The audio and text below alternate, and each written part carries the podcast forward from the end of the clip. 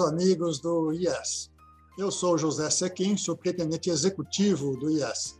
Sejam muito bem-vindos a essa segunda série de episódios do IEScast, o podcast oficial do Instituto de Estudos de Saúde Suplementar. Assim como na primeira temporada, as gravações acontecem à distância. Espero que todos estejam bem, se cuidando e com saúde. E não se esqueçam, continuem se protegendo, usando máscara, conservando distanciamento e as rotinas todas que foram muito bem recomendadas. Antes de começar, eu faço um pedido a você que nos acompanha. Siga nosso podcast em sua plataforma de áudio predileta. Mas se você preferir acompanhar pelo YouTube, assine o canal, ative as notificações, conheça nossos conteúdos exclusivos, deixe seu like. Você que nos acompanhou na primeira temporada já sabe, nosso podcast trata de assuntos relacionados à saúde suplementar. Buscamos, com diferentes iniciativas, olhar para distintas perspectivas desse importante e complexo setor. Nesta segunda série, estamos debatendo o livro Judicialização de Planos de Saúde: Conceitos, Disputas, Consequências, foi organizado pelo IES, em parceria com o Colégio Permanente de Diretores de Escola de Magistratura e apoio da Escola de Magistratura de Tocantins. Obra assinada por 20 autores convidados. Você encontra o livro de forma gratuita para download no site do IES, www.iess.org.br.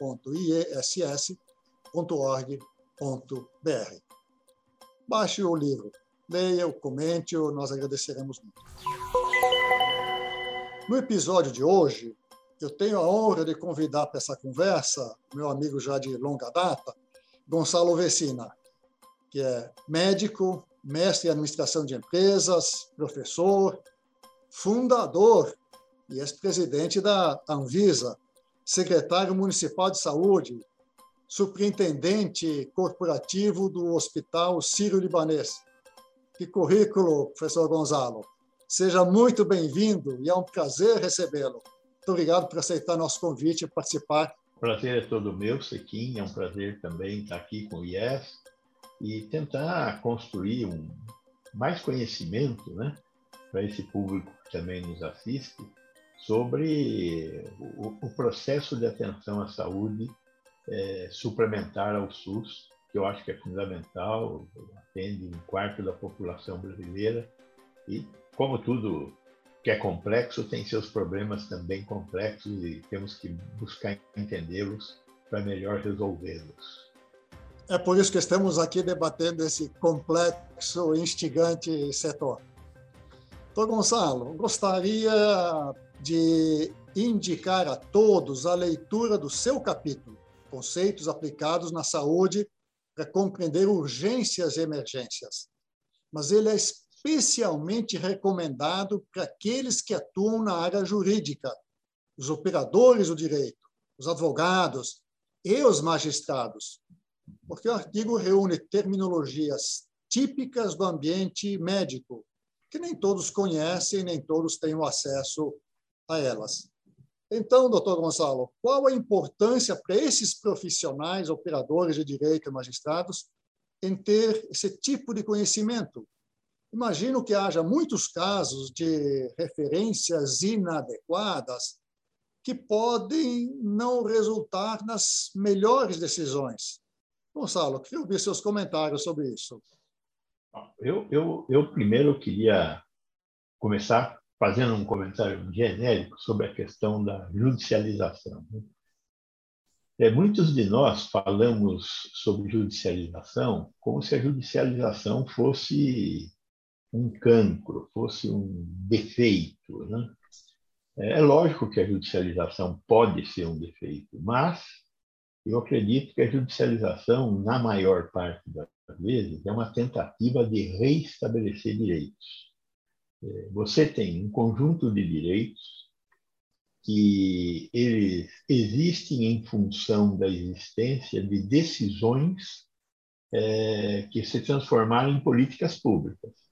Então, é, tanto do ponto de vista do setor público quanto do ponto de vista do setor privado, existe um arranjo, um arranjo organizacional e jurídico que dá nexo à existência de direitos. Você compra um plano de saúde, você tem direito a um determinado conjunto de serviços é, que você contratou. Então, quando esse conjunto de serviços não é entregue, uma das hipóteses é buscar o judiciário para que o judiciário reestabeleça ah, o equilíbrio, o equilíbrio que está presente na lei. Então, primeiro de tudo, o que eu queria dizer é que eu acredito no judiciário como sendo um instrumento de reestabelecimento de direitos. É óbvio que, em determinadas circunstâncias, por causa das complexidades do setor saúde, que o operador do campo do direito pode cometer é, desvios, né? ele pode exceder a sua capacidade de reestabelecer direitos e acabar fazendo políticas públicas. Essa é uma questão muito importante. Né? Uma, o, o, o, judiciário não está aí para realizar políticas públicas, ele está aí para garantir que políticas públicas sejam realizadas. Né? Eu lembro sempre de um evento é, que ocorreu, foi uma decisão do Superior Tribunal de Justiça, de que uma pessoa idosa é, solicitava um aumento do auxílio, de algum auxílio, para poder contratar um cuidador. É, porque ele, ele era um aposentado e ele pedia um auxílio adicional para contratar um cuidador. O Superior Tribunal de Justiça achou que aquilo era tão adequado, tão correto, que resolveu estender aquele benefício a todos os que tinham a mesma condição de necessitar de um cuidador. É óbvio que isso é fantástico, mas só que isso é uma política pública e não é função do judiciário, é função do executivo. Então, o que o judiciário pode fazer é cobrar do executivo que o executivo execute a política pública. Então, nesse sentido, eu acho que nós temos que melhorar a capacidade do executivo é, entregar políticas públicas e executá-las, e do judiciário em buscar que, quando não existirem políticas públicas, ele tome a decisão que reestabelece o direito. Né? Então, acho que isso, essa é uma primeira consideração que eu queria fazer. Aí vem as questões específicas. Nesse campo da urgência e da emergência, né, é, é bastante complexo, porque a emergência ela, ela implica em uma situação que existe risco iminente de morte. Risco iminente à vida. Né? São algumas situações muito singulares no campo da saúde pública, como, por exemplo, a, a incapacidade de respirar por, por, por, algum tipo de obstrução aérea superior, a, a parada cardiorrespiratória por, por eventos é, como infarto do miocárdio, né? é, as fraturas expostas, os sangramentos é, que as pessoas, é, hemorragias que as pessoas podem ter. Então, essas condições são condições que exigem de imediata a, a, a ação. Dificilmente um juiz vai ter oportunidade de agir em uma emergência médica. Por quê? Porque o risco iminente de vida existe e não dá tempo para tomar providências jurídicas. Né? A, a, emergência exige ação até de profissionais, de pessoas que não são profissionais da saúde. Quer dizer, qualquer pessoa que esteja assistindo uma pessoa com uma hemorragia, uma pessoa com uma parada cardiorrespiratória, com uma dificuldade muito importante de respirar, ou que esteja com uma fratura exposta, tem a obrigação de tentar dar condições de reestabelecimento da vida. Outra situação é a situação das urgências. Né? A urgência ela é um estado na qual o paciente ou seus familiares consideram que existe a necessidade de um atendimento médico para aquela pessoa. Essa necessidade, ela é uma urgência enquanto ela não for vista por um profissional de saúde que diga isto não é uma urgência. Então, essa condição, sim, é, muito frequentemente, o judiciário poderá vir a ser chamado para ajuizar uma decisão. Né? Então, o sujeito está passando, está com algum tipo de, de, de, de, queixa, vai ao serviço de saúde e o serviço de saúde o rechaça. Nesse momento, cabe, sem dúvida, a, a, a busca da justiça. É lógico que aí cabe a busca da justiça, e a busca da justiça tem que ser expedita, tem que ser muito rápida, para que a urgência não se transforme em emergência quando o risco de vida impõe algum tipo de atendimento. Né? Então, é, nesse sentido, é que a, a, esse espaço do atendimento médico é muito é, demandado e é muito importante porque significa que as pessoas podem estar correndo risco de vida. Professor, muito clara a sua explanação, tanto na questão da judicialização quanto na tipificação de urgências e emergências. Nós, no Instituto, jamais vamos endossar comportamentos que desrespeitem os direitos legítimos das pessoas. Quem os descumpre tem que pagar as consequências desse fato. Mas, às vezes, como você mesmo disse, há uma certa extrapolação. O juiz acaba fazendo uma regra, desconsiderando que por trás tem custos que precisam ser financiados. E alguém tem que, tem que pagar essa conta aí. Achei também muito interessante a sua observação, dizendo que é dever de todos, não só do médico, prestar assistência a quem está numa situação de emergência. É dever, é obrigação nossa, portanto. Achei esse ponto super interessante. Eu também apreciei na leitura do seu artigo a discussão sobre sistemas hierarquizados, da atenção primária para secundária, para terciária, de complexidade crescente. E essa, essa questão do sistema com descentralização o potencial conflito entre esses dois itens. Na prática, Tô Gonzalo, a gente observa esse potencial conflito entre hierarquização e descentralização? Ele é grave? Como poderia ser resolvido? É, ele, ele é grave e ele é mais importante nos sistemas públicos do que na saúde suplementar. Embora eu ache que isto esteja próximo de sofrer um processo de transformação. É, a, a, saúde suplementar tem um problema muito importante que chama-se sinistralidade. O que, que é a sinistralidade? Sinistralidade não é nada mais, nada menos do que uso de serviços de saúde.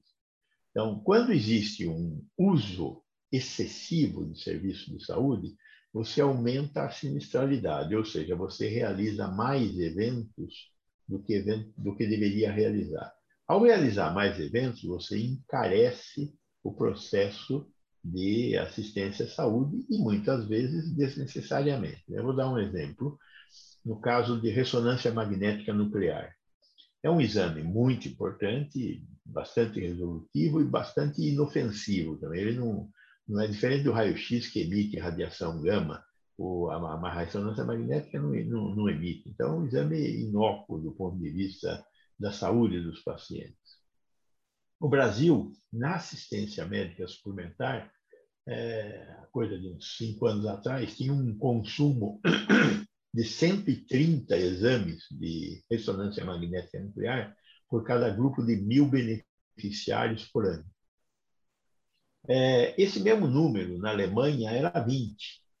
Os alemães consomem 20 exames por mil beneficiários, os brasileiros 130 na assistência médica suplementar, 130. É lógico que isso é, é fruto desse modelo de atenção à saúde, onde você não cria é, protocolos, conductos que levem a, a, uma melhor prática médica.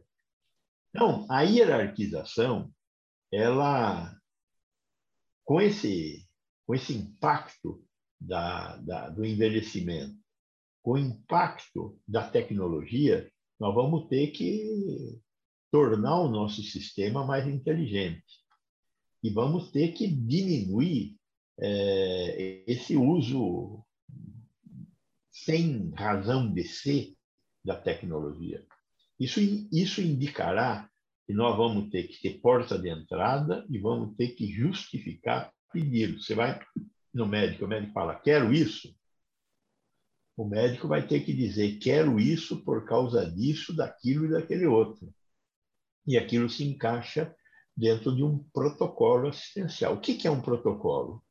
Protocolo não é uma maneira de diminuir o consumo de serviços de saúde. Protocolo deve ser o melhor caminho para indicar um diagnóstico ou um tratamento. Então, é, essa hierarquização é uma hierarquização que nós vamos. Nós estamos dando início nisso na saúde suplementar. Não é? Nós temos dois problemas. No SUS é, é, é, é escassez e na saúde suplementar é excesso. Nenhum dos dois é bom. Né? O excesso leva a sobrediagnóstico, o sobrediagnóstico leva a sobretratamento e a sofrimento e dor. A escassez leva no mesmo caminho.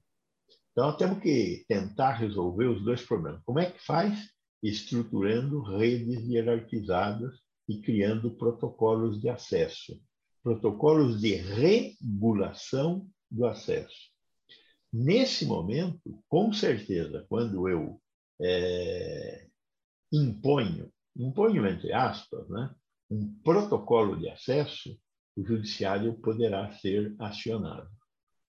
E aí o juiz precisa entender o que, que é um protocolo de acesso. O que é, não significa negar a realização, e sim ter um melhor caminho para realizar um diagnóstico ou um tratamento. Então, nós temos que diferenciar essas coisas. Né? E aí entra um capítulo todo à parte, que é o capítulo da avaliação de tecnologia. É, eu tenho duas tecnologias. Qual tecnologia eu vou usar?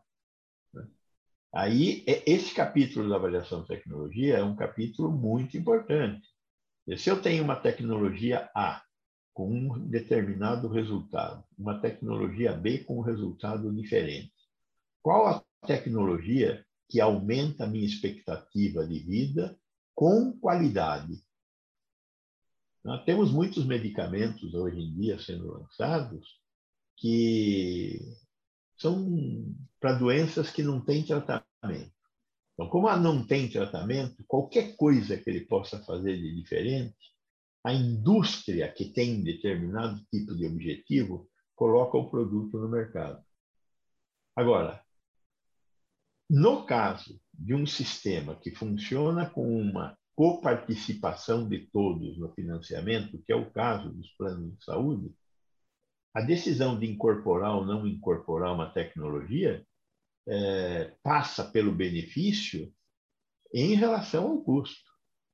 E aí o judiciário tem que entender como é que é que é este processo de avaliação de tecnologia que usa a medicina baseada em evidências para fazer essa avaliação. A melhor evidência será aquela que deve ser aceita. Então, é, esta questão eu acho que é uma questão que o judiciário tem que se debruçar muito para evitar a má judicialização. A, a judicialização que ignora o conhecimento, que ignora a medicina baseada em evidências e vai só no sentido de tentar desenhar uma política que não é função do judiciário. Essa é a, a tarefa que, que nós temos e que tentamos, em parte, suprir com congressos jurídicos, discussões, trabalhos, publicação de livros, é um pouco essa daí.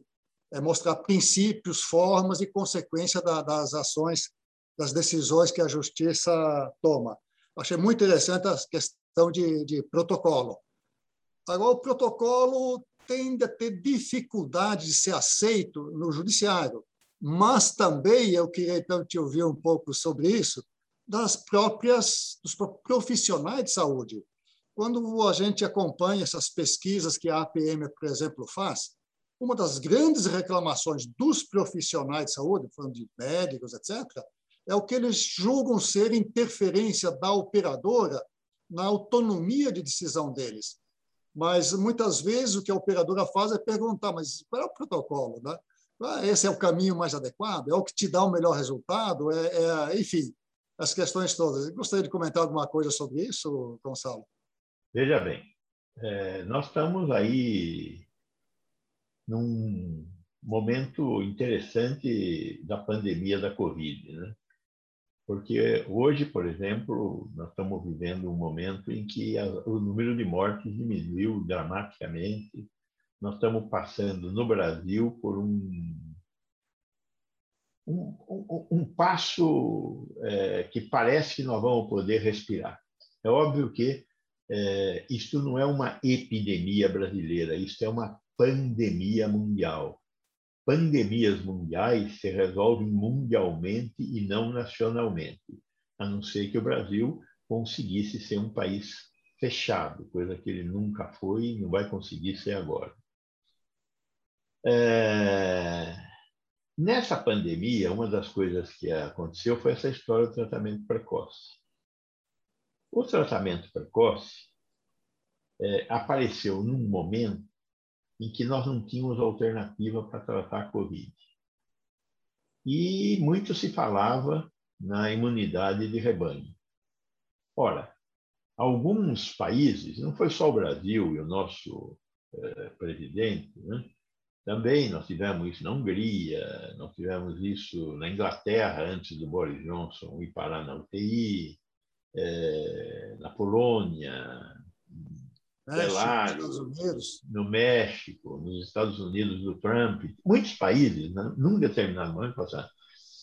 Isto é uma pandemia, estropia a, a, a economia, a alternativa é vamos ter rapidamente o maior número de casos possíveis, chegar aos 70% de pessoas que já tiveram a doença, e com isso acaba a pandemia que é a imunidade de rebanho. Você acaba com os suscetíveis. Quando eu acabo com os suscetíveis, eu acabo com a pandemia.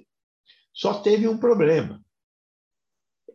essa, essa, essa proposta ela exigia que não houvesse reincidência. Porque se houvesse reincidência, você zera o jogo e começa tudo de novo. E aí, é, o, o vírus que veio de Wuhan deu a primeira onda. De repente apareceu a variante alfa em Londres, a variante beta na África do Sul, a variante gama eh, em Manaus e um pouco mais tarde a variante delta na Índia. E o que, que aconteceu com essas variantes? Havia reincidência. Então, quem teve o, o primeiro, a primeira, a primeira eh, leva podia voltar a ter qualquer uma dessas quatro variantes. Então, é, quando a gente estava discutindo esse assunto lá no começo, surgiu a ideia é, vinda de estudos observacionais e estudos in vitro. Estudo in vitro é um estudo feito exclusivamente em laboratório. Baseado no estudo in vitro, eu, eu fiz estudos observacionais. O que, que é um estudo observacional? Eu pego um grupo de pessoas, dou aquele remédio e vejo o que acontece. Esta doença, de cada 100 pessoas que pegam essa doença, três morrem. 97 saram. Isso significa dizer que se eu der um tratamento de água benta para 100 pessoas, três vão morrer, 97 vão curar. Ou seja, os estudos observacionais são muito ruins para doenças que têm uma letalidade muito baixa. O que, que eu tenho que fazer? O padrão ouro da medicina. Qual é o padrão ouro?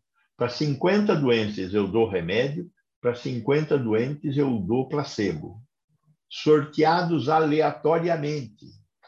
E além de sorteados aleatoriamente, é, eu tenho que é, cegar para quem eu dou remédio e quem está dando o remédio de tal forma que quem recebe não sabe o que está recebendo e quem está dando não sabe o que está dando. Esses estudos têm um observador externo. É um observador externo que fica vendo o que está acontecendo. Que de repente você pode começar a matar muita gente no grupo remédio, por quê? Porque tem efeitos colaterais. Ou você pode estar salvando muita gente no grupo remédio, e no outro grupo está morrendo gente. Então, você precisa interromper o estudo em qualquer uma dessas duas circunstâncias. Então, tem observador externo que tudo sabe. Esse é o padrão ouro da medicina. Pois bem, no caso é, desta doença, lá no começo, disse, olha, vamos usar hidroxicloroquina, cloroquina, ivermectina, natazoxanida, que em estudos observacionais salvou gente. O que, que é isso? 100, 3 morreram, 97 salvou. Salvamos todo mundo. Foi isso que aconteceu no começo. E aí veio essa ideia do olha, tem esse remédio, quem quiser usa, quem não quiser não usa. Tem autonomia do médico. A autonomia do médico ela é relativa. Por quê? Porque ela está cingida é, pelo conhecimento. O médico não é um, um 007 que tem licença para matar, ele tem licença para curar, não tem licença para matar. Então, se a evidência não informa que, que, que, a cura existe, ele não pode usar. O que, que é o protocolo? O protocolo é o melhor caminho. O protocolo tira a autonomia do médico? Não ele tira a autonomia do médico errar e impõe um caminho para o acerto. Por quê? Porque está tá, tá provado, o protocolo tem que ser provado. O protocolo tem que passar por um processo de verificação de que este é o melhor caminho. Então, os médicos não podem reclamar desses protocolos. Muito bem, isso vindo de um médico, de, né, de uma pessoa do, exatamente do meio. Acho também que foi muito, muito importante é, nessa questão aí da é, imunidade de rebanho, é que as pessoas tinham que considerar que se o volume de infectados é muito grande ao mesmo tempo, o sistema hospitalar não dá conta, não tem capacidade, muita gente poderá sofrer consequências muito severas por não ter tido acesso ao tratamento. Se tivesse tido, talvez tivesse tivesse se resolvido.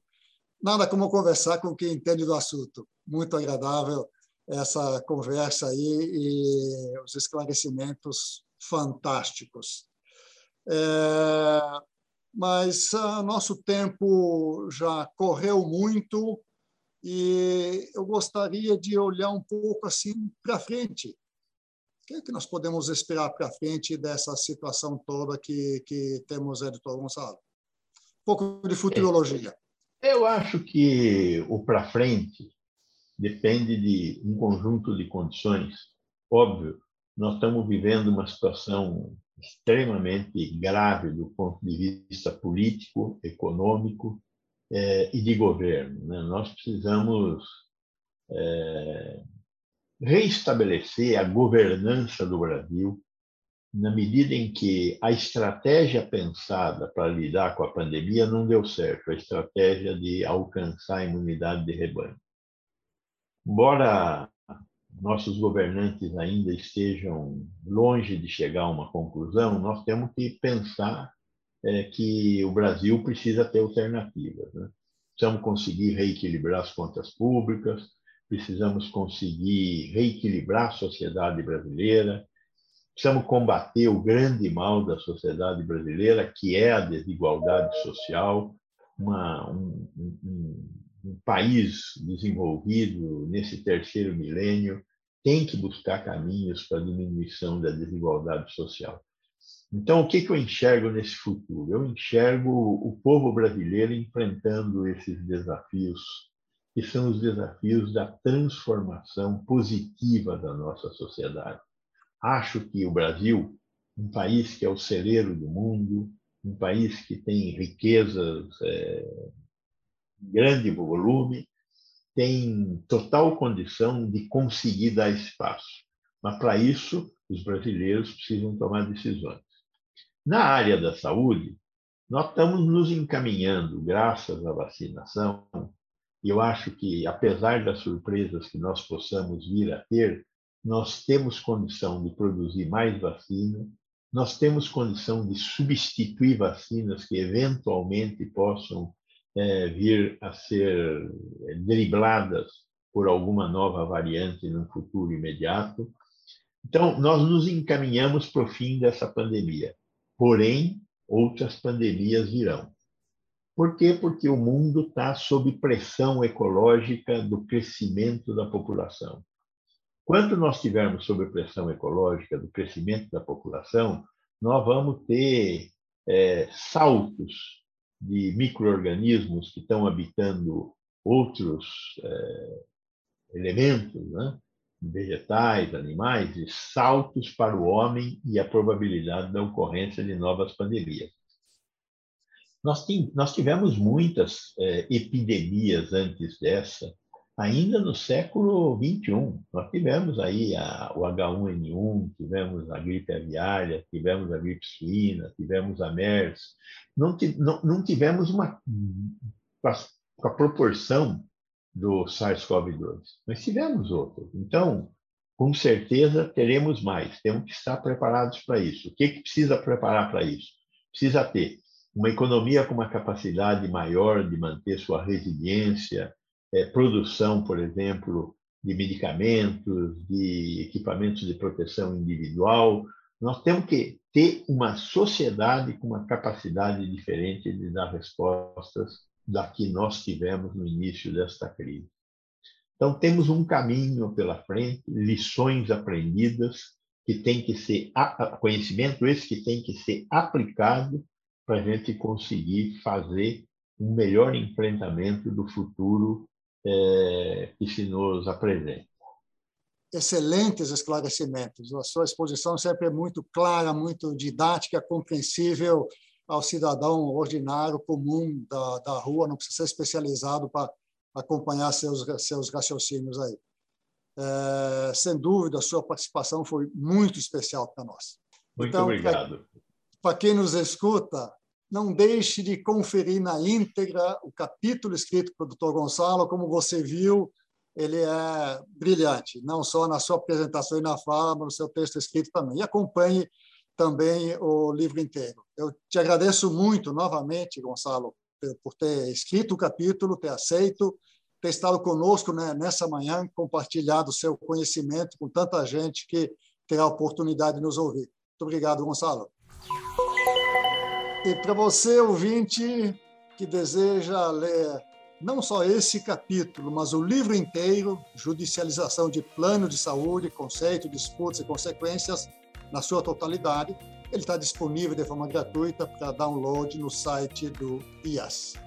Obrigado pela sua audiência, pelo, por ter nos acompanhado. Espero você nos próximos episódios. Muito obrigado. Esse episódio foi gravado seguindo todos os protocolos de segurança para evitar a contaminação com Covid-19.